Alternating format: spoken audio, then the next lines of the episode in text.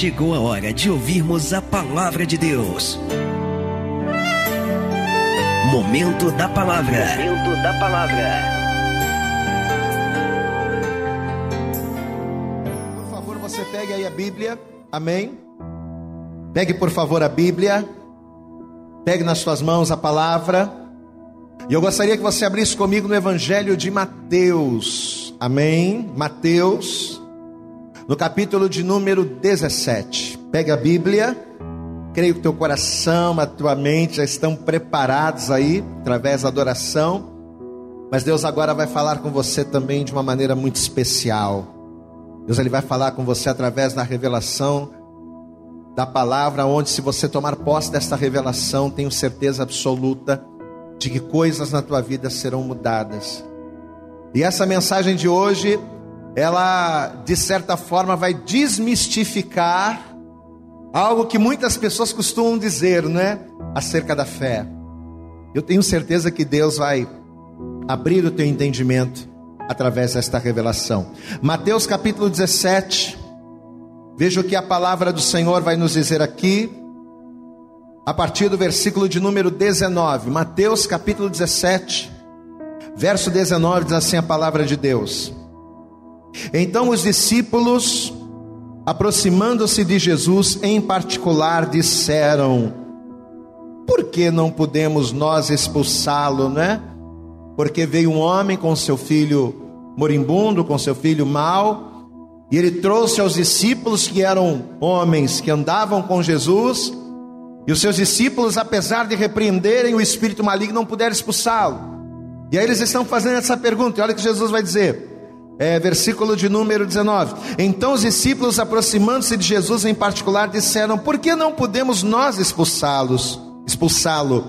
E Jesus lhe disse: Por causa da vossa incredulidade. Em algumas traduções, por causa da vossa pequena fé. Porque em verdade vos digo que se tiverdes fé, como um grão de mostarda, direis a este monte: passa-te daqui para colar, e há de passar, e nada vos será impossível. Amém?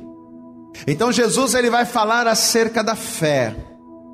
E ao falar acerca da fé, Jesus ele vai comparar a fé necessária para vivermos o sobrenatural com o grão de mostarda. Sabe por que, que vocês não puderam expulsar o demônio? Sabe por que, que vocês não puderam repreender o mal? Sabe por que, que vocês não conseguiram viver o sobrenatural? Porque faltou fé. Mas se vocês tiverem uma fé como um grão de mostarda, você vai dar ordem aos montes, e os montes vão sair, vocês vão fazer coisas tremendas. Amado, só que ao passar dos anos a gente tem percebido que essa palavra tem sido interpretada de uma maneira errada. Porque Jesus ele vai comparar a fé que nós precisamos ter para viver o sobrenatural com o grão de mostarda. Mas que comparação era essa? Qual era a razão de Jesus fazer essa comparação? Jesus estava se referindo a quê?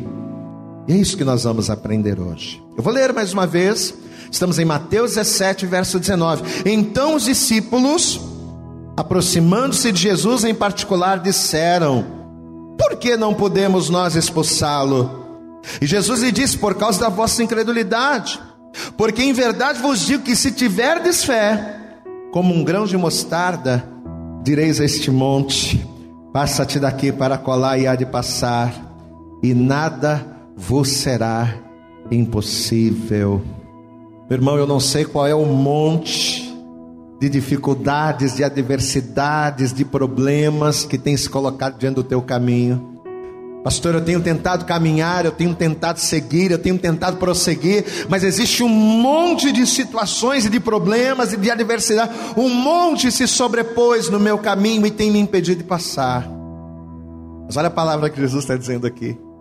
Se você tiver uma fé como num grão de mostarda, você vai dar ordem e um monte vai sair, o teu caminho vai ser livre e o nome do Senhor será glorificado. Você pode adorar e glorificar aí comigo, mas nós vamos entender o significado espiritual do que Jesus estava querendo dizer, o que está por detrás desta comparação, amém?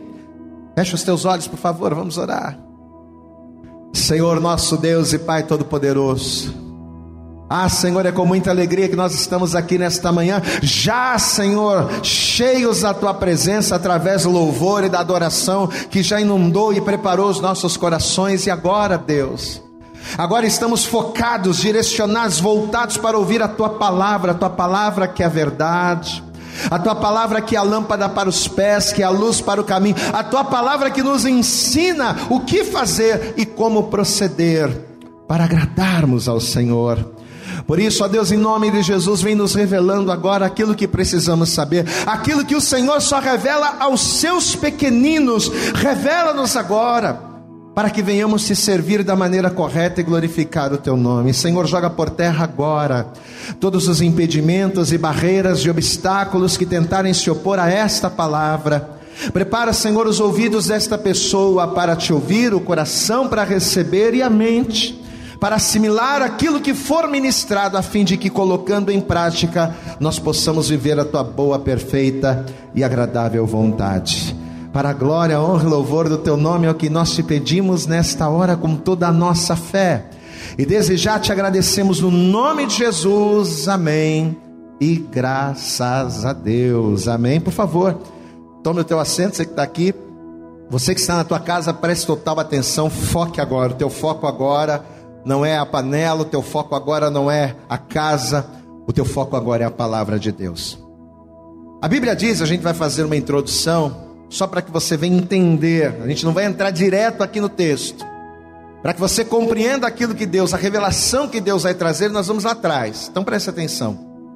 A Bíblia diz que quando Moisés ele tinha por volta de 120 anos e ele já estava prestes a morrer, Moisés ele resolve reunir os jovens daquela nova geração, uma nova geração que estava se formando, e ele começa a contar a história do trajeto, do trajeto do povo rumo à terra prometida e de todas as coisas que aconteceram. Moisés agora vai trazer esse relato à memória para que eles estivessem alertas, atentos, aprendendo com os erros dos antepassados, a fim de que agora, numa nova caminhada com Deus, numa nova jornada com Deus, eles não viessem cair nos mesmos erros.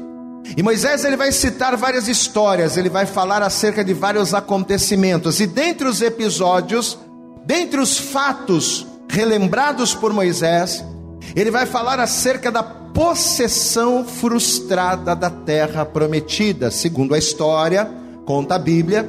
Moisés ele vai tirar o povo do Egito, depois ele vai guiar o povo numa peregrinação ao deserto, porque o objetivo do povo era chegar na terra que o Senhor prometeu. Moisés vai guiar o povo no deserto para que eles pudessem receber a lei do Senhor. Eles vão acampar-se ali no Monte Sinai, no Monte de Deus, e eles estavam indo, ó, em direção à terra que o Senhor prometeu. Até aquele momento, haviam murmurações, sim, porque infelizmente no povo de Deus sempre tem murmuração, não é? O povo estava saindo de um cativeiro, o povo estava saindo de uma prisão de 430 anos, o povo agora estava livre e indo para a terra prometida, mas ainda assim haviam murmuradores. Porém, apesar das murmurações, as coisas estavam indo, as coisas estavam acontecendo. Só que um fato, em meio a esse momento, no meio dessa caminhada, um fato vai acontecer. E justamente esse fato, esse algo que iria acontecer, iria trazer um sofrimento muito grande para o povo e, ao mesmo tempo, iria mudar completamente a história do povo de Israel. Pastor, que algo vai ser esse? Eu quero que você abra comigo em Números, já deixa aberto aí, vá lá comigo. Números, para nós entendermos a revelação que está lá no Novo, vamos aqui para o Velho, para o Antigo Testamento. Números capítulo 13. Você sabe que da saída do Egito, até a terra de Canaã, alguns dias, o povo iria demorar alguns dias, alguns dizem 11, outros dizem 30, outros dizem 40 dias. Então era questão de dias que o povo caminhasse da terra do Egito até a terra prometida. Era uma questão de dias esta caminhada. Então, depois de estarem livres da opressão de Faraó, depois de passarem pelo Mar Vermelho, eles estariam agora diante da terra prometida. O povo estava prestes a tomar posse da terra. E diz a história que quando o povo estava ali, diante da terra que o Senhor prometeu, Deus ele vai dar uma ordem para Moisés dizendo assim: Moisés, você vai separar alguns homens, mas não qualquer homens, não qualquer pessoa. Você vai separar os maiorais de cada tribo e você vai enviá-los numa missão de exploração. Preste atenção. Deus vai dar uma ordem para que Moisés levantassem homens, os maiorais de cada tribo, numa missão de reconhecimento numa missão de exploração, porque aquela terra ali já havia sido liberada por Deus.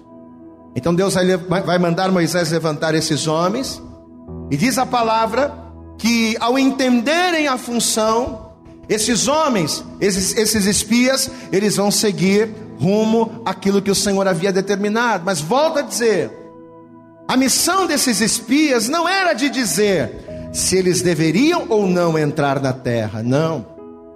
Eles estavam sendo levantados por Moisés e enviados por Deus para quê? Para reconhecer a terra, para ver o fruto da terra, para saber qual seria a melhor maneira deles entrarem, por onde eles entrariam, como eles iriam proceder para tomar posse daquilo que já era deles. Essa era a missão. Era descobrir por onde eles deveriam entrar e como eles deveriam proceder, qual o melhor caminho, qual o melhor acesso, quais as melhores estratégias. Então Moisés vai mandar aqueles homens com essa responsabilidade. Só que olha o que vai acontecer. Vamos ver aqui, Números, capítulo 13. Vamos ver a partir do versículo 1, Números 13, verso 1 diz assim a palavra: E falou o Senhor a Moisés, dizendo: Envia homens que espiem a terra de Canaã, que eu hei de dar aos filhos de Israel. De cada tribo de seus pais enviareis um homem, sendo cada um príncipe entre eles. E enviou-os Moisés do deserto de Parã, segundo a ordem do Senhor, ou seja, debaixo da palavra. Todos aqueles homens eram cabeças dos filhos de Israel. Então veja, que a palavra faz questão de afirmar e dizer que não eram qualquer pessoa, não, eram cabeças, eram pessoas que eram referência no meio das suas tribos, no meio do seu povo. Então eles vão, eles entram na terra, eles vão espiar a terra. Versículo 17, veja: E enviou-os, pois, Moisés a espiar a terra de Canaã, e disse-lhes: Subi por aqui para o lado do sul e subir a montanha, e vede que terra é, e o povo que nela habita, se é forte ou fraco, se é pouco ou se é muito. E como é a terra em que habita, se é boa ou má, e quais são as cidades em que eles habitam, se em arraiais ou em fortalezas. Então, eles estavam sendo enviados para quê? Para fazer um relatório da terra. A missão que Deus falou com Moisés, determinou para que os espias cumprissem, era simplesmente uma missão de reconhecimento: se a terra era boa, quem era que habitava, por onde entrava. Era isso, apenas isso que Deus queria. Aí eles vão, vão cumprir, vão fazer o relatório e eles vão voltar. Veja, versículo 25. E eles voltaram de espiar a terra ao fim de 40 dias, ou seja, eles passaram 40 dias fazendo reconhecimento do local. Mas olha o que vai dizer aqui, ó, versículo de número 26. E caminharam e vieram a Moisés e Arão e a toda a congregação dos filhos de Israel no deserto de Parã em Cádiz, e deram-lhes notícias a eles e a toda a congregação e mostraram-lhes o fruto da terra. Ó, tá aqui, ó, terra é boa mesmo. Ó que terra maravilhosa. Olha aqui o fruto da terra, o fruto da terra é tremendo. Versículo 27. E contaram-lhe e disseram-lhe: Olha, fomos à terra a que nos enviaste. Olhe, verdadeiramente mana leite e mel, e este é o seu fruto. Amém, amados? Eles estão fazendo, olha, ó, realmente a terra é boa, o olha aqui, ó, trouxemos até uma amostra para vocês verem. O fruto é bom mesmo. Mas agora, a partir do versículo de número 28, vai começar o problema. Porque olha o que vai dizer aqui, ó, versículo 28. Estamos em Números 13, verso 28. O povo, porém, que habita nessa terra é poderoso, Ok, normal. As cidades fortificadas e muito grandes. E também ali vimos os filhos de Anak. Os amalequitas habitam na terra do sul, e os heteus e os jebuseus e os amorreus habitam na montanha. E os cananeus habitam junto do mar e pela margem do Jordão, até aqui tudo bem, eles estão fazendo um reconhecimento. Ele está dizendo: ó, nesse lado habita Fulano, nesse, nessa parte habita Ciclano, nas montanhas habitam, habita Beltrano. Eles estão dando a localização. Agora o problema começa aqui, ó.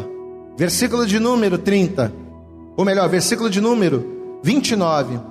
Os Amalequitas habitam na terra do sul e os heteus e os jebuseus e os amorreus habitam nas montanhas, e os cananeus habitam junto do mar e pela margem do Jordão. Então Caleb fez calar o povo perante Moisés e disse: Olha, certamente subiremos e a possuiremos em herança, porque seguramente prevaleceremos contra ela. Gente, o pessoal está bem localizado, uns habitam na montanha, outros habitam no vale, mas a terra é boa, Deus deu a promessa, vamos lá! Aleluias! A bênção é nossa. Mas olha aqui, ó, versículo 31. Porém os homens que com ele subiram disseram: Aqui vai estar o erro. O, te, o erro não estava em reconhecer que o inimigo era forte, ou que o inimigo era bem armado, ou que o inimigo estava posto em determinados lugares. O erro não foi reconhecer que havia um problema, o erro está aqui, ó, verso 31. Porém, os homens que com ele subiram disseram: Não poderemos subir contra aquele povo, porque é mais forte do que nós. Aqui começa o problema. A terra é boa, como Deus falou, a terra manda leite e mel, como o Senhor falou, a terra é uma bênção. Mas apesar de Deus ter falado que a gente vai tomar posse, nós não podemos subir. Apesar de Deus ter dito que a gente tem que ir, nós não vamos poder ir. Não, não dá para a gente ir, não. Deus mandou, mas não dá. Porque por causa disso, por causa daquilo, por causa daquilo outro, porque o inimigo é forte, porque o inimigo. Não podemos subir.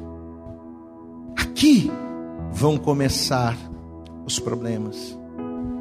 Se você deixar marcado, deixa marcado rapidinho em números. Vá comigo no Salmo de número 19. É só um parêntese que eu vou abrir aqui. Olha que a palavra vai dizer aqui, ó. Salmo de número 19, no versículo 7. Olha que diz aqui a palavra, eu quero que você guarde isso. Salmo 19, verso 7 diz assim: A lei do Senhor, a palavra do Senhor, a vontade do Senhor, a lei do Senhor é perfeita e refrigera a alma. O testemunho do Senhor é fiel e dá sabedoria aos simples. Olha o verso 8: Os preceitos do Senhor são retos e alegram o coração.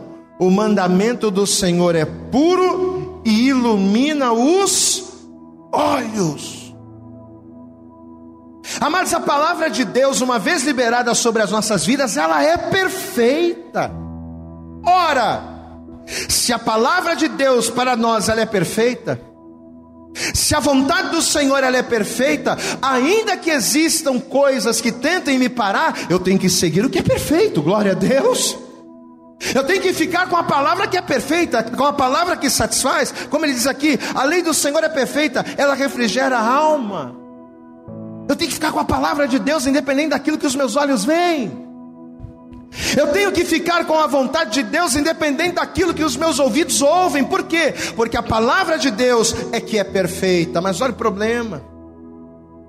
O salmista está dizendo aqui que a lei do Senhor, que a vontade do Senhor, quando realizada, olha para mim, a vontade do Senhor, quando realizada, ela é perfeita, ela é agradável, ela não traz dores, ainda que pareça. Ainda que pareça que fazer a vontade de Deus vai me gerar dano, olha aqui para mim. Ainda que a vontade do Senhor pareça gerar danos, quando eu faço a vontade do Senhor, ela é perfeita e agradável para mim. Ela pode parecer pela minha incredulidade, pela minha falta de fé. Ela pode parecer danosa pela minha humanidade falha. Mas uma vez que eu a cumpro, ainda que pareça ser danosa a mim, ela não vai trazer dores, porque a vontade de Deus ela traz regozijo para aquele que a realiza. Só que olha o problema, gente. Apesar do salmista dar essa palavra aqui, apesar dele dizer que a vontade do Senhor é boa, é perfeita, quando os espias olharam os gigantes, quando os espias olharam para os filhos de Anak, quando os espias olharam para os amalequitas e para os jebuseus, o que, que eles fizeram, amados? Por aquilo que eles estavam vendo, não por aquilo que eles ouviram de Deus por aquilo que eles estavam vendo do homem, não por aquilo que eles ouviram de Deus, eles resolveram incentivar o povo a desobedecer a Deus e desacreditar da promessa. Gente, olha, Deus prometeu, Deus falou que era bom e até é bom mesmo, mas por aquilo que nós vimos é melhor a gente esquecer esse negócio. Então, por aquilo que eles viram do homem, eles resolveram desacreditar de Deus e incentivar o povo a desacreditar da promessa e, consequentemente, deixar de tomar posse daquilo que já era deles, deixar de viver aquilo que Deus havia preparado para eles. Então, mesmo Deus tendo prometido a terra, mesmo Deus tendo dado a terra, mas por medo, olha para mim, por medo, por medo, eles vão deixar de tomar posse, e principalmente eles vão deixar de viver o sobrenatural de Deus em suas vidas. E sabe qual é a questão? É que esse mal não aconteceu só aqui com Moisés, não. Infelizmente, nos dias atuais, nos dias de hoje, existe um mal que tem feito com que muitas pessoas deixem de ser abençoadas. E sabe que mal é esse? É o medo. Às vezes a gente, por medo, a gente deixa de fazer aquilo que Deus manda a gente fazer. Deus mandou eu ir, Deus mandou eu fazer, Deus mandou eu pregar, Deus mandou eu falar, mas por medo. A gente acaba deixando de fazer a vontade de Deus e, consequentemente, desacreditando da promessa, a gente deixa de ver, de sentir e de viver a promessa dele e o sobrenatural dele sobre as nossas vidas. Você sabe o que é o medo? O medo nada mais é do que um sintoma da falta de fé. Você pode dizer isso? Diga comigo, diga comigo, medo é um sintoma a falta de fé, meu irmão. Uma pessoa que tem fé em Deus ou que tem fé em alguma coisa, ela não vai ter medo de nesta coisa ousar. O filho que tem fé no pai, ele não vai deixar de fazer nada, sabe por quê? Porque ele confia no pai. Eu tiro para o meu filho. Eu pego meu filho eu jogo ele para o alto. Você acha que ele chora? Não, ele morre de rir. Eu falo para meu filho, meu filho, vem cá, pula. Ele vai pular e ele pula rindo. Sabe por quê? Porque apesar do perigo, ele confia no pai. Então o medo, meu irmão, olha para cá, é um sintoma da falta de fé. Quando eu tenho medo de fazer a vontade de Deus, por mais perigosa que ela se apresente diante dos meus olhos, eu não estou, na verdade, tendo fé nele e na Sua palavra. Você sabe que numa certa feita, logo depois de Jesus ter feito a primeira multiplicação dos pães, porque Jesus ele vai fazer isso duas vezes. Logo depois de Jesus fazer a primeira multiplicação dos pães, diz a palavra que Jesus ele vai despedir a multidão, ele vai dispersar o povo, e Jesus ele vai dar para os discípulos a seguinte ordem, presta atenção nisso. Jesus vai chamar os discípulos e vai dizer: Ó, oh, vocês, vocês vão entrar no barco. Entrem no barco e vocês vão atravessar a outra margem. Pode entrar lá. Enquanto vocês fazem isso, enquanto vocês atravessam o mar, eu vou ali no monte, eu vou orar a Deus. Amém. Jesus vai dar essa ordem. Os discípulos vão obedecer, vão entrar no, barco, no barco e vão passar para o outro lado. Só que de repente o que, que vai acontecer? Mas no meio do mar, do nada, do nada, um vento contrário muito forte vai começar a soprar. E esse vento vai começar a jogar o barco de um lado para o outro, os discípulos vão começar a ficar todo mundo desesperado. E quando os discípulos viram a força do vento, quando os discípulos viram o tamanho das ondas, os discípulos começaram a pensar o quê? Ah, nós vamos morrer. E o pior é que a gente vai morrer e Jesus não está aqui, estamos perdidos. E agora? Nós vamos morrer e o mestre não está aqui para nos ajudar. Só que olha que a palavra vai dizer. Volta comigo no Novo Testamento, Mateus. Vamos lá. Evangelho de Mateus, capítulo 14. Vamos ver o que diz aqui a partir do versículo 24. Mateus. Evangelho de Mateus, capítulo 14, versículo 24 diz assim: e o barco, e o barco estava já no meio do mar, açoitado pelas ondas, porque o vento era contrário. O vento era contrário.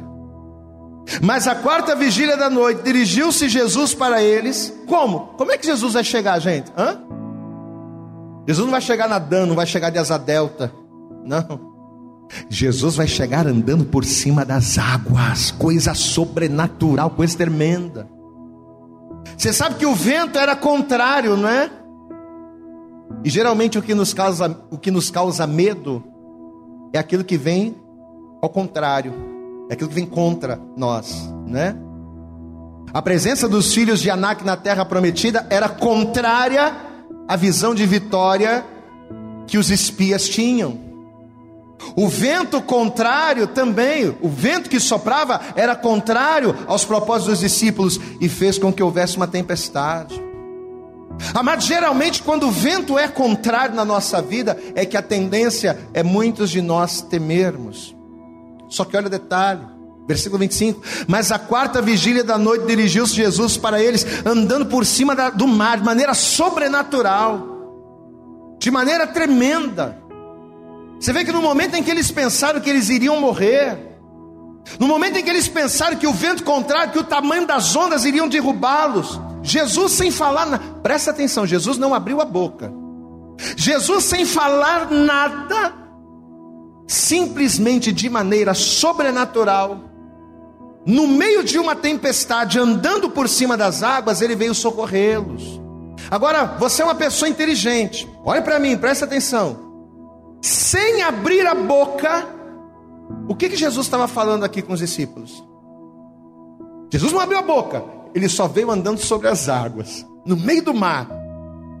O que é que Jesus, com essa demonstração, estava passando para os discípulos?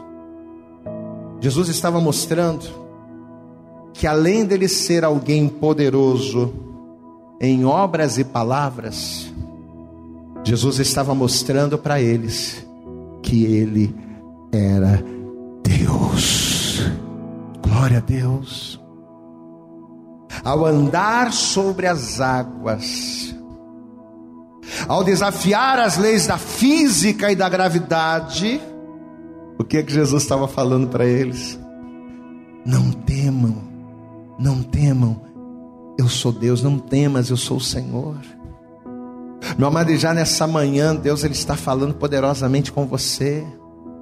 Ou você que está me vendo à tarde, me ouvindo à tarde, ou me ouvindo e me vendo à noite, ou em qualquer horário, Deus nesta hora está falando com você. Não temas em obedecer a minha palavra por causa dos ventos contrários. Não temas em tomar uma determinada decisão que é da minha vontade por causa das adversidades. Não faça o que eu te mandei. Independente daquilo que os homens vão dizer, pastor, mas se eu fizer isso, se eu entregar minha vida para Jesus, se eu me reconciliar, se eu voltar para a igreja, como é? faça a vontade de Deus. Para de ficar usando o medo como obstáculo para te impedir de fazer aquilo que deve ser feito. É isso que Deus está falando. Jesus, ao vir andando sobre as águas, ele não abriu a boca, mas sem abrir a boca, ele estava trazendo uma mensagem poderosa para os discípulos: Eu sou Deus e eu garanto. Glória a Deus, meu amado. Era isso que Jesus estava dizendo. Diga comigo: Jesus não é só poderoso. Diga comigo: Jesus é Deus. Amém. Jesus vai vir andando sobre as águas, não vai abrir a boca. Só a presença dele já falava com os discípulos. Só que conta, conta o relato que logo depois disso, logo depois dessa experiência, o Pedro, que era sempre o mais atirado, sempre o mais ousado, vendo que Jesus estava sobre as águas, o que, que Pedro vai fazer? Ele vai dizer assim: Senhor, deixa eu ir até aí onde você está então. Se és tu mesmo, porque eu nunca vi o senhor fazendo um negócio desse, mas se és tu mesmo, manda que eu vá até aí. Você vê que Jesus estava andando sobre as águas, e ainda assim eles estavam meio, né? Mas o Pedro na ousadia, se és tu mesmo, Senhor, manda que eu vá andar. Manda que eu chegue até aí. Permita que eu vá ao teu encontro, vivendo o sobrenatural. O que que Pedro estava pedindo para Jesus? Pedro estava pedindo para Jesus a oportunidade de viver o sobrenatural, porque ele para chegar até Jesus, ele teria que andar sobre o mar. Amado, Jesus vai permitir, glória a Deus. Jesus vai permitir que o Pedro viesse ao seu encontro, e ao permitir que Pedro viesse ao seu encontro, Jesus estava permitindo e autorizando que o Pedro vivesse o sobrenatural, que é o que ele quer que você viva também. Você que está me vendo, você que está me ouvindo, Deus ele quer que você viva o sobrenatural e não é de vez em quando, não, é sempre. Deus ele quer que você ande no sobrenatural. Seja no que diz respeito à tua família, à tua casa, à tua vida profissional, à tua vida financeira, à tua vida espiritual. Você sabe qual é o desejo do Senhor, amado? É que você viva o sobrenatural sempre. Senhor, se és tu mesmo, permita-me que eu vá ao teu encontro. Pode vir, Pedro, vem. Só que você conhece a história, ele até vai começar bem. Ele até vai dar os primeiros passos. Só que o que vai acontecer? Vamos lá para a palavra? Mateus 14, a partir do versículo de número 28.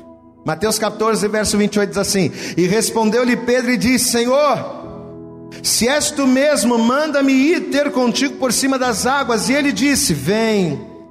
E Pedro, descendo do barco, andou sobre as águas para ir ter com Jesus. Diga glória a Deus. Ainda que um pouquinho ele experimentou a glória de Deus.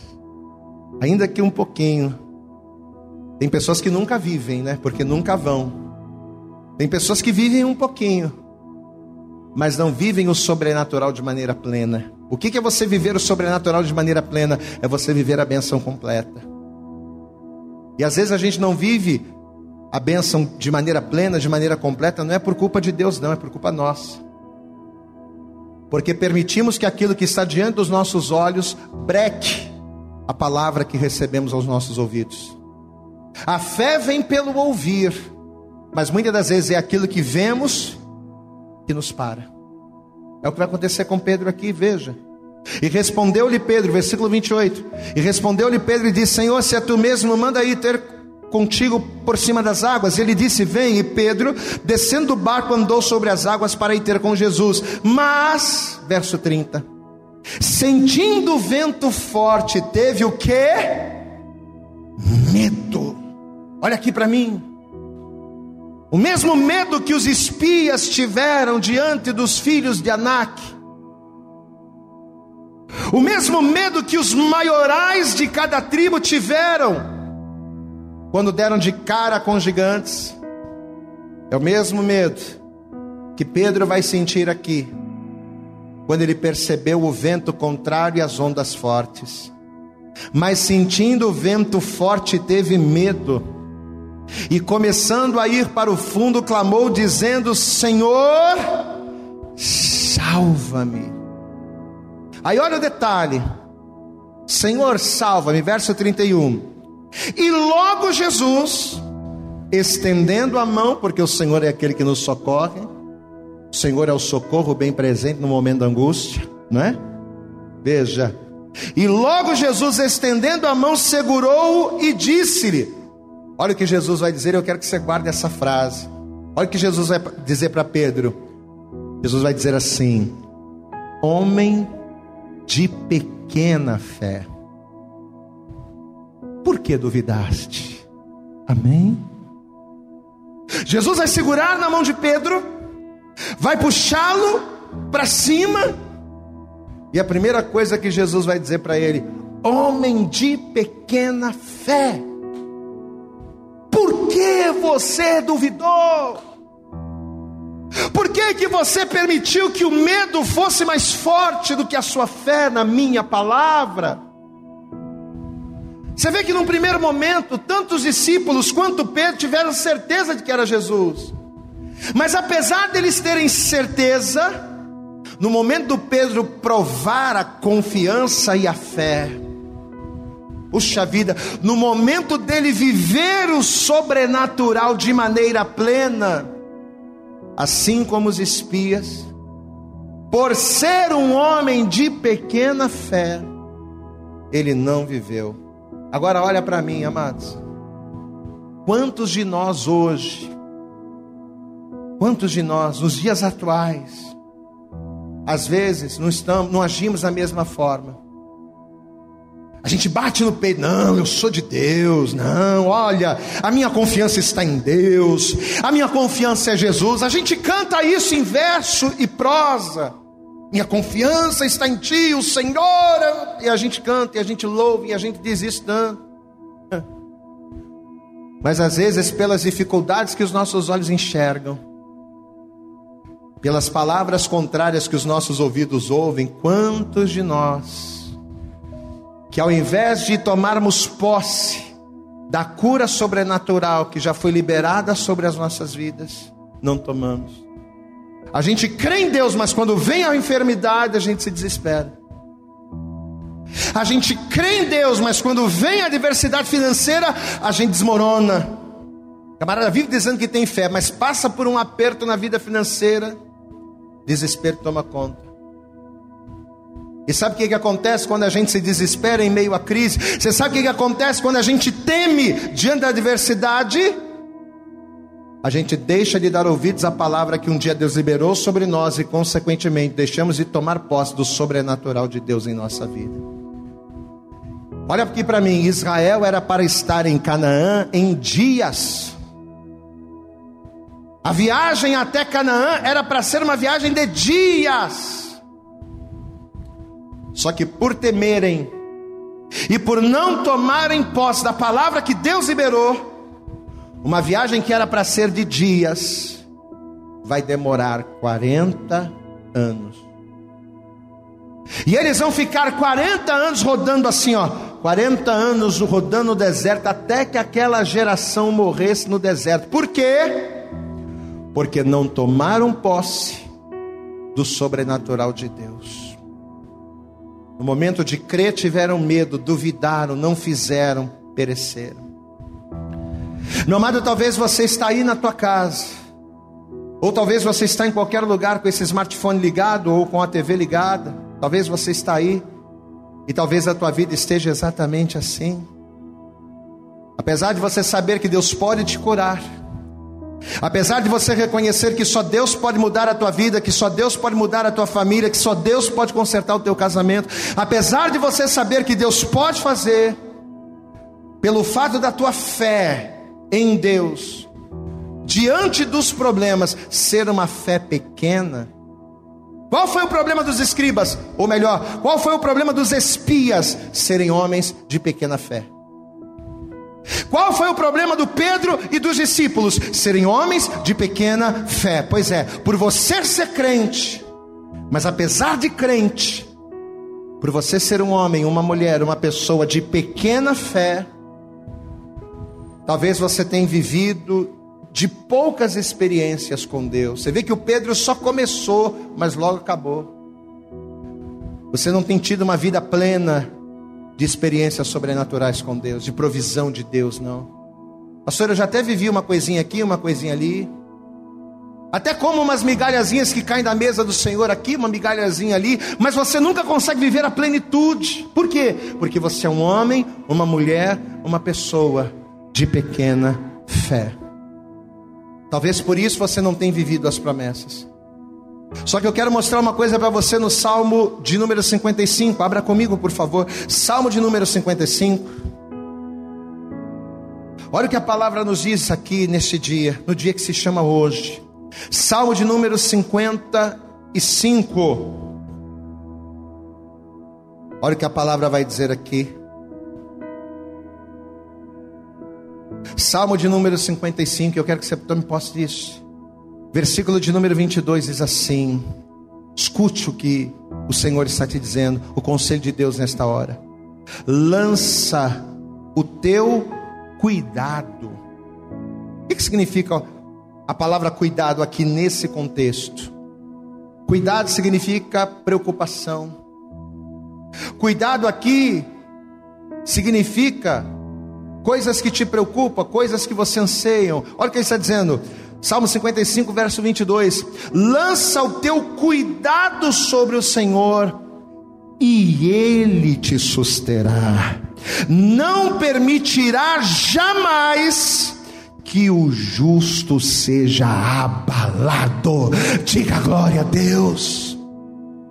Ainda que pelo natural as tuas chances sejam mínimas, ainda que pelo natural as possibilidades sejam nulas. Olha o que o Senhor está dizendo: pega a tua ansiedade, pega os teus medos, os teus temores, as tuas preocupações, pega tudo isso e lança sobre o Senhor. Meu amado, é esse o conselho que Deus está te dando nessa hora.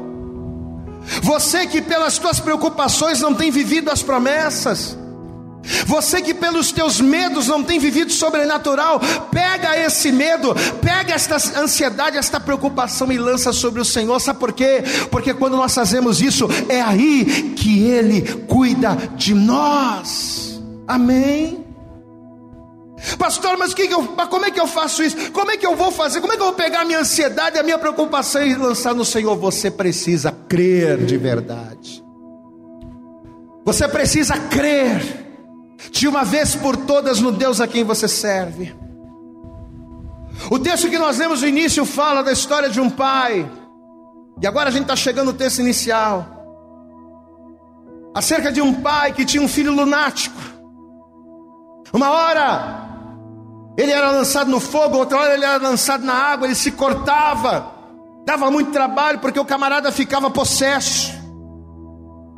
Aí o que, que esse homem resolveu fazer? Peraí, eu creio. Eu creio que se eu levar meu filho até Jesus, se eu levar meu filho até os homens de Deus, se eu levar meu filho para a igreja, ele vai ser curado. Aí o que, que vai acontecer? Aquele homem vai pegar seu filho lunático e vai levá-lo aos seus discípulos. E aquele homem vai chegar dizendo: Gente, olha, há muito tempo meu filho sofre desse mal. Tem hora que o espírito maligno pega ele e lança ele no fogo, tenta queimar ele. Outra hora o espírito maligno pega ele, lança na água, tenta afogar. E aí? Pois é. Ele levou os discípulos e os discípulos não puderam fazer nada, não fizeram nada. A princípio, esse homem vai pegar o filho e vai levar para os discípulos. Mas os discípulos não vão dar jeito. Aí esse homem vai até Jesus. E ele vai contar essa história aí. Ó oh, Jesus, meu filho está assim, assim, assado. Se lança no fogo, se lança na água, estou preocupado, meu filho vai morrer. E trouxe ele até os teus discípulos, até os teus discípulos eu já trouxe ele. Mas seus discípulos não puderam curar. Sabe o que Jesus vai dizer para aquele homem? Sabe qual vai ser a palavra que Jesus vai liberar sobre a vida daquele pai? Jesus vai dizer assim para ele: Você pode crer? É uma pergunta que Jesus vai dizer, vai fazer. Você pode crer? É como se Jesus estivesse dizendo assim: em meio a todas as coisas ruins que o teu filho passa, em meio a esses anos de dificuldades, de enfermidades e de frustrações, você ainda consegue crer?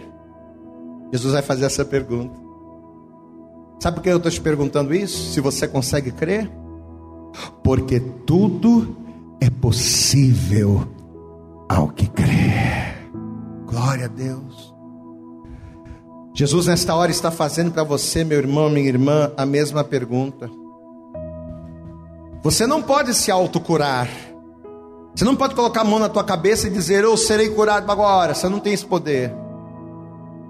Você não pode resolver os teus problemas familiares, os teus problemas financeiros, os teus problemas sentimentais sozinho. Nós não temos esse poder. Mas a pergunta que Jesus te faz é: você não pode se curar, você não pode se libertar, mas você pode crer? Eu estou fazendo essa pergunta para você nesta hora, você que está me vendo, olha para mim. Você pode crer? Pastor, eu não posso mudar a cabeça do meu marido, eu não posso mudar a cabeça da minha esposa. Eu não posso mudar a minha situação financeira, eu não tenho como resolver esse problema. Você não pode fazer nada disso, mas você pode crer? Sabe por que eu estou te perguntando isso? Porque tudo na tua vida será possível se você puder crer. Jesus vai curar aquele jovem? Vai. Jesus vai expulsar aqueles demônios ou aquele demônio que oprimia aquele jovem? Vai, claro que vai. Só que vai ser aí que Jesus ele vai falar acerca do texto tema da nossa mensagem. Vamos voltar para lá. Mateus capítulo 17. Evangelho de Mateus. Capítulo 17.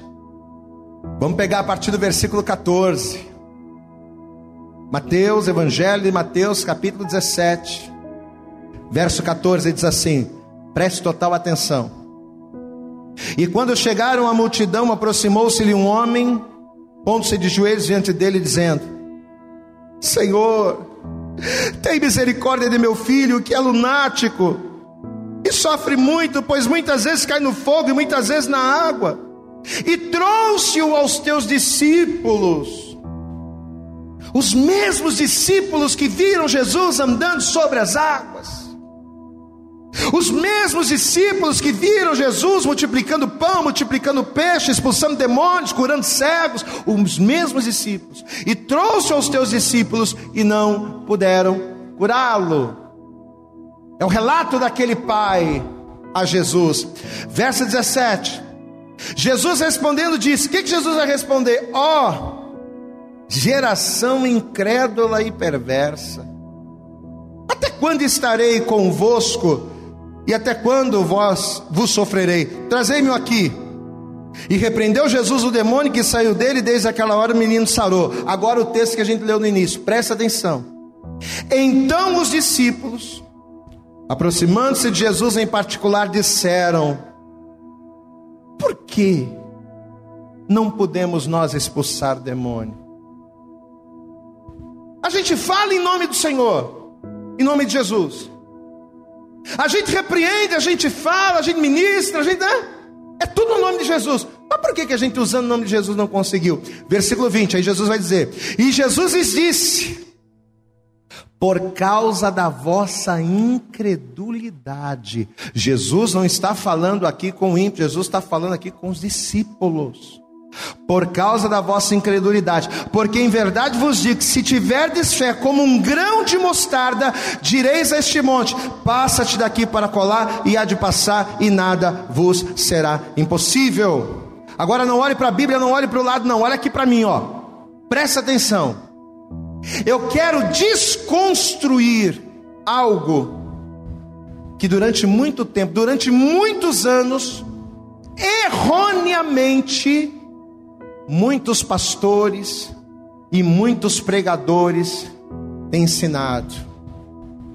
E muitas pessoas, por crerem nesse ensinamento errado, por crerem nesse ensinamento falho, ao invés de serem pessoas, ao invés de serem crentes ousados em Deus, têm sido crentes medíocres. Pastor, que ensinamento é esse? Presta atenção. Quando Jesus ele fala aqui acerca da fé, e quando ele compara essa fé com o grão de mostarda, essa fé comparada ao grão de mostarda, que nós precisamos ter para remover os montes, não é uma fé como um grão de mostarda no sentido de tamanho. Amém? Não. Quando Jesus ele compara a fé que eu preciso ter ao tamanho de, do grão de mostarda, ele não está dizendo que a minha fé tem que ser pequena como o grão de mostarda, não. Amada, essa história de dizer que ainda que pequena eu tenho que ter fé, não, eu, ainda que seja pequenininha eu tenho que ter fé, essa história está errada, não. Olha aqui para mim, você não tem que ter fé pequena, a tua fé tem que ser como o grão de mostarda, mas não do tamanho do grão de mostarda. Não, isso é errado. Sabe por quê, amados? Porque Deus não quer que a gente viva com uma fé pequena. Pastor, e por que não? Porque as, os problemas que você passa não são pequenos. Se Deus quisesse que a minha fé fosse pequena como um grão de mostarda, Jesus não teria repreendido os discípulos e chamado Pedro de um homem de pequena fé. Ora, se ele quisesse que a minha fé fosse pequena como o grão de mostarda, ele não chamaria os discípulos de homens de pequena fé. Aqui no versículo de número 19, por exemplo, olha o que Jesus diz. Então os discípulos, aproximando de Jesus em particular, disseram: Por que não podemos nós expulsá-los? E Jesus lhe diz: Por causa da vossa incredulidade, ou seja, por causa da vossa pequena fé. Se eu não pude expulsar o demônio porque a minha fé é pequena, como é que Jesus vai querer que a minha fé seja pequena como de um grão de mostarda? Não é assim. Se Deus quisesse que a nossa fé fosse pequena, Jesus não teria chamado Pedro de um homem de pequena fé quando ele naufragou, não é? Você viu lá comigo. Senhor, acesso mesmo, manda eu ir contigo. Vem, Pedro. Aí ele naufragou. Jesus pegou. O que Jesus disse para ele? Homem de pequena fé, por que duvidaste? Se Jesus quisesse que a nossa fé fosse pequena como um grão de mostarda, ele não teria chamado Pedro de um homem de pequena fé. No capítulo de número 8, aqui mesmo, Mateus, quando Jesus estava no barco com os discípulos, libertando o gadareno, quando Jesus foi atravessar o mar, mesma coisa aconteceu, uma tempestade se formou, o vento começou a soprar, as ondas começaram a jogar, mesma coisa. Jesus vai repetir isso, só a título de ilustração, volta comigo, Mateus capítulo 8, vamos ver isso aqui.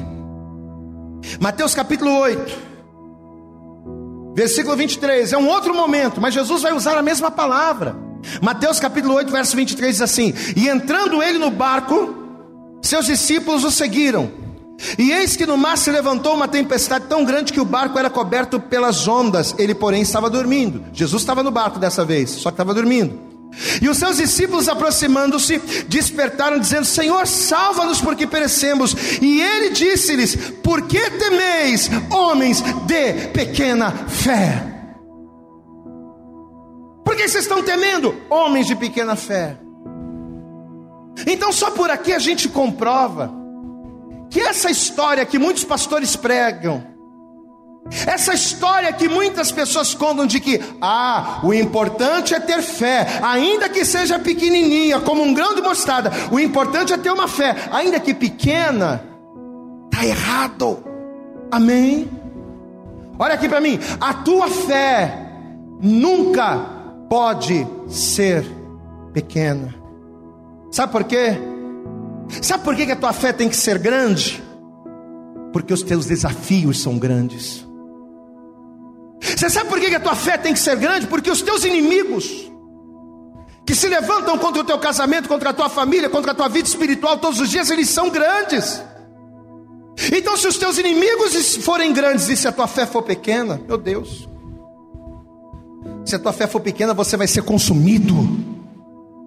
Se a tua fé for pequena, você vai desviar, você vai parar, como acontece com muitas pessoas. Por que, que muitas pessoas tropeçam e caem?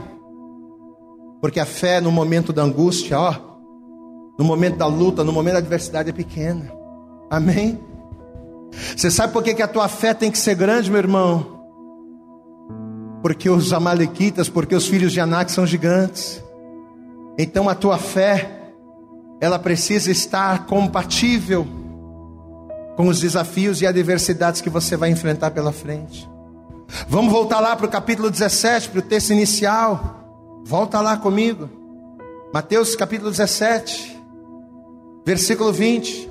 E Jesus lhe disse, lhes disse: Por causa da vossa incredulidade, porque em verdade vos digo que se tiverdes fé como um grão de mostarda, Direi a este monte: passa-te daqui para colar, e há de passar, e nada vos será impossível. Olha aqui para mim. Quando Jesus ele disse que a minha fé tem que ser do tamanho, tem que ser como um grão de mostarda, ele não está usando o exemplo do grão de mostarda para falar de tamanho, mas ele está usando o exemplo do grão de mostarda para falar no sentido de intensidade. A minha fé tem que ser como um grão de mostarda, não pelo tamanho, Mas ela tem que ser como um grão de mostarda pela intensidade. Pastor, mas como assim? Como assim pela intensidade? Se você pesquisar, se você estudar, você vai descobrir que a semente de mostarda não é uma semente de uma árvore, não. A semente de mostarda é a semente de uma erva, é a semente de uma planta. Só que apesar de ser uma erva e não ser uma árvore, e apesar da semente de mostarda ser a menor das sementes, ela se torna a maior de todas as plantas. Glória a Deus.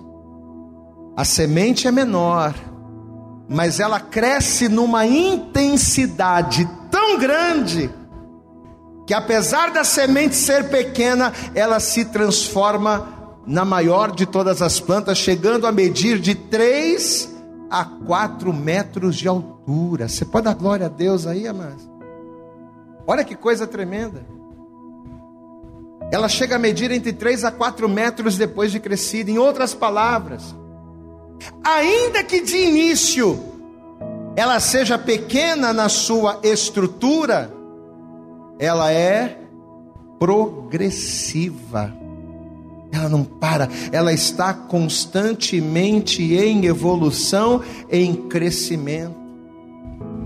Ela não estagna na sua estrutura e nem no seu tamanho, mas ela está constantemente crescendo.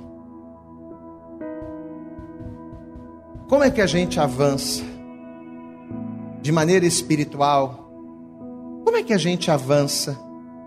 Não se conformando com as adversidades, a fim de que a gente venha crescer. Como é que a gente avança para crescer? Como é que a gente não se conforma a fim de tomar posse das bênçãos? Porque é isso que a palavra está dizendo. Quando Jesus disse: Aquele que tiver, se a tua fé for como o grão de mostarda, você vai dar ordem aos montes, significa o quê? que se a tua fé for constante, for contínua, for intensiva, se você não for aquela pessoa conformada com as mesmices, mas se você buscar fazer a vontade de Deus com intensidade, independente das, advers independente das adversidades, ô oh, meu irmão, você vai crescer muito. E como é que a gente faz isso na prática espiritual, na nossa vida? A gente faz isso quando a gente segue aquele conselho de Paulo, né? Abre lá comigo para a gente finalizar. Já estamos caminhando para o fim. Carta de Paulo aos Romanos, no capítulo de número 12. Romanos, capítulo 12. Está aqui, ó. Versículo 2. Eu gosto tanto dessa palavra. Porque ela é o segredo. Para que muitas coisas na nossa vida se desenrolem. Está aqui, ó. Romanos 12, verso 2. E não sede conformados ou não vos conformeis com este mundo. Uma pessoa que tem a fé como um grão de mostarda, ela não se conforma em não conseguir, em não viver, em ouvir a palavra de Deus e não viver aquilo que a palavra falou, ela não se conforma, ela não acha, ah, não, a vida é assim mesmo, ah, as pessoas sofrem mesmo, ah, isso é normal, a pessoa não se conforma, não, ela busca, ela é intensa, sabe? É nesse sentido que o Senhor fala. E não vos conformeis quando a minha fé é como um grão de mostarda, eu sou uma pessoa que não se conforma com o natural, sendo que eu tenho a promessa do sobrenatural. A pessoa que tem uma fé como um grão de mostarda, ela não se conforma com o natural quando ela tem direito ao sobrenatural. Não, se eu tenho direito ao sobrenatural de Deus na minha vida, por que, que eu vou me conformar com o natural? Ela não se conforma. Essa é a característica de quem tem a fé como um grão de mostarda. Não é uma fé pequena, mas é uma fé intensa contínua, constante. E não sejam conformados, ou não vos conformeis com este mundo, mas sejam transformados pela renovação do vosso entendimento, para que experimenteis qual seja a boa, agradável e perfeita vontade de Deus. Qual é a característica principal da mostarda que a minha fé precisa ter? Não é o tamanho, mas a minha fé precisa da intensidade, de não me conformar e de buscar sempre aquilo que Deus tem para mim. Amado, se no dia que se chama hoje, se de posse desta palavra, compreendendo aquilo que Deus está falando, se através desta palavra o teu entendimento for renovado, porque o que, que renova o nosso entendimento? É a palavra de Deus, você está ouvindo a palavra. Para que, que a gente ouve a palavra? Por que, que a gente vem para a igreja para ouvir a palavra? Para ter o nosso entendimento renovado. Peraí, puxa, até hoje eu estou achando que eu tenho que ter fé pequena. Pastor, eu sirvo a Deus há 5 anos, há 10, há 20 anos, e até hoje eu acredito que a minha fé pode ser pequena. Não, a tua fé não pode ser pequena. Mas a palavra diz, ah, minha fé tem que ser pequena como grão. Não, não, não, não. Jesus usou o grão de mostarda para dizer que a minha fé não tem que ser pequena, que a minha fé tem que ser intensa. Que a minha fé tem que ser constante. Que a minha fé precisa fazer com que eu não me conforme em viver o que eu vivo, até que eu venha viver aquilo que Deus tem para mim. É isso que eu preciso. Então, se no dia que se chama hoje, se de posse desta palavra, se você permitir que esta palavra renove e transforme o teu entendimento, e tendo o entendimento transformado, renovado, se a partir de hoje a tua fé for como um grão de mostarda, não pequena, mas progressiva, intensa, a fim de não te permitir se conformar, a fim de não te permitir se acomodar. E se você buscar a vontade de Deus, pode ter certeza que assim como Pedro que andou tão pouco sobre as águas, você vai andar muito sobre as águas. Você vai vencer os gigantes. As tempestades e as ondas vão soprar e você vai passar andando sobre as águas no meio delas. E no final, você vai cantar o hino da vitória. Amém? Pastor, hoje estamos no dia 21 de junho de 2020, em pleno século 21. O que, que eu preciso fazer hoje para começar a mudar a minha forma de pensar, de buscar, de servir a Deus? Eu ouvi a palavra, eu entendi a palavra. Até hoje eu pensava que eu podia ter uma fé pequena. Não, não pode. Porque se você tiver uma fé pequena, você vai se mostrar frouxo no dia da adversidade. E se te mostrares frouxo no dia da adversidade, você vai perecer. A tua fé não tem nunca que ser pequena. A tua fé tem que ser constante e intensa. De maneira que ela te desafie, que ela te impulsione a cada dia mais buscar viver as promessas do Senhor. E o primeiro passo para nós começarmos a viver esta fé, primeiro passo é a gente entregar a vida para Jesus. Porque eu preciso ter fé, mas eu preciso ter fé em quê? Fé na minha força, na minha sabedoria, no meu entendimento. Eu preciso ter uma fé como um grão de mostarda, uma fé progressiva, uma fé intensa, uma fé constante, mas uma fé intensa, progressiva, constante em quê? Nos santos, nos padroeiros, nos mediadores, nas medianeiras, no homem, não. Você precisa ter uma fé constante, progressiva e intensa em Jesus Cristo. Quando você entrega a tua vida para Jesus, quando você confessa Jesus como teu único Salvador, quando você começa a caminhar com Jesus, através de Jesus, em Jesus, esta fé começa a ser trabalhada, esta fé começa a ser aperfeiçoada, a fim de que por ela você venha viver as promessas do Senhor. O mistério do grão de mostarda está revelado. Qual é o mistério do grão de mostarda, pastor? A minha fé precisa ser como o grão de mostarda, não pequena, mas constante em Jesus, para que eu possa viver as promessas de Deus. Se você está me vendo agora, se você está me ouvindo agora, e você nunca entregou a tua vida para Jesus numa igreja, você precisa fazer isso. E você precisa fazer isso por um motivo muito simples. Quando você entrega a tua vida para Jesus, você começa a caminhar com, com Jesus. A tua fé em Jesus começa a crescer, a progredir, a avançar. E é a tua fé em Jesus que vai fazer a tua vida mudar em Deus. Pastor, eu quero, eu quero Jesus. Se você está me vendo, me ouvindo agora e você está afastado, Pastor, eu estou afastado, estou desviado, estou desviada. Me afastei do caminho. O que, que você precisa fazer? Você precisa voltar. Você precisa se reconciliar, porque não adianta você ter fé em Jesus, mas não caminhar com Ele. Não adianta você ter fé em Jesus, mas você está longe dele, porque longe dele você está longe da palavra, e a fé que vai te impulsionar a viver o sobrenatural de Deus, ela vem pelo ouvir, e não adianta você ouvir palavras esporádicas. Você precisa estar cultuando, você precisa estar alicerçado em Deus, você precisa voltar para Jesus, você não pode estar afastado da comunhão. Então você que me vê, você que me ouve agora, está afastado, está desviada, está desviada. Não entregou a vida para Jesus, mas quer fazer isso agora, agora é o momento, eu vou orar por você. Se você quer Jesus, se você acredita em Jesus, se você reconhece que Jesus tem que ser a base da sua fé progressiva, para que em Deus você venha avançar. Então coloque a tua mão sobre o teu coração aí onde você está. Pastor, eu não posso porque eu estou dirigindo um carro. Pastor, eu não posso porque eu estou no ônibus, eu estou num trem, eu estou ouvindo essa ministração pelo podcast, ou eu estou vendo essa ministração num lugar que eu não posso fazer isso. Então fique em espírito. E em espírito você vai repetir comigo. Você que pode, aonde você está, você vai repetir comigo esta oração. Feche os teus olhos.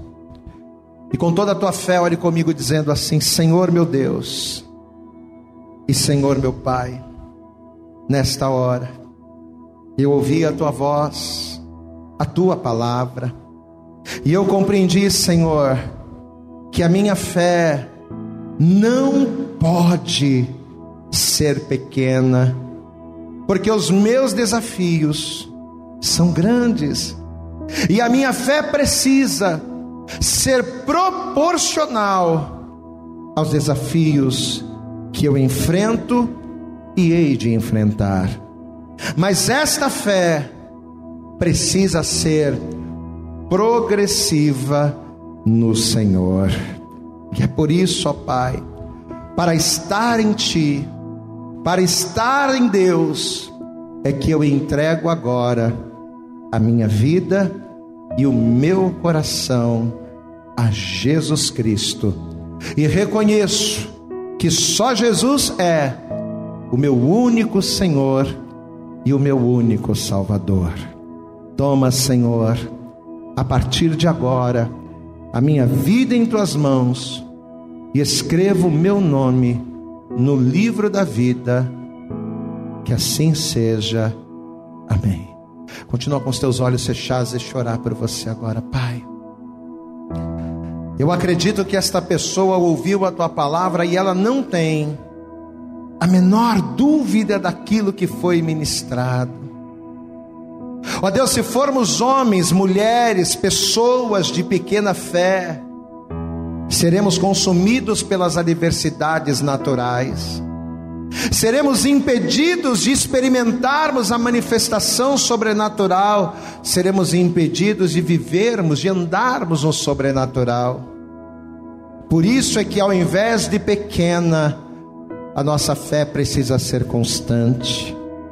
Por isso que a nossa fé, ao invés de pequena como o grão de mostarda, ela precisa ser como o grão de mostarda, porém intensa, contínua, que avance cada vez mais, para que possamos viver as tuas vontades em nossa vida. Ó Deus, e o primeiro passo para conquistarmos esta fé, este teu filho, esta tua filha está dando agora, que é confessar, receber e reconhecer que Jesus Cristo é o seu único Senhor e único Salvador. Por isso eu te peço agora, Senhor, toma o teu filho, toma a tua filha nas tuas mãos que a partir desse momento essa pessoa não venha estar só, mas que o Senhor seja com ela.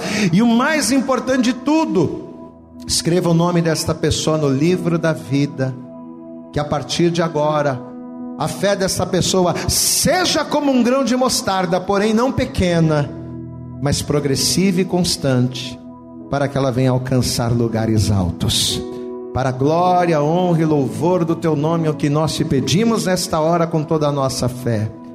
E desde já te agradecemos no nome de Jesus. Amém. E graças a Deus.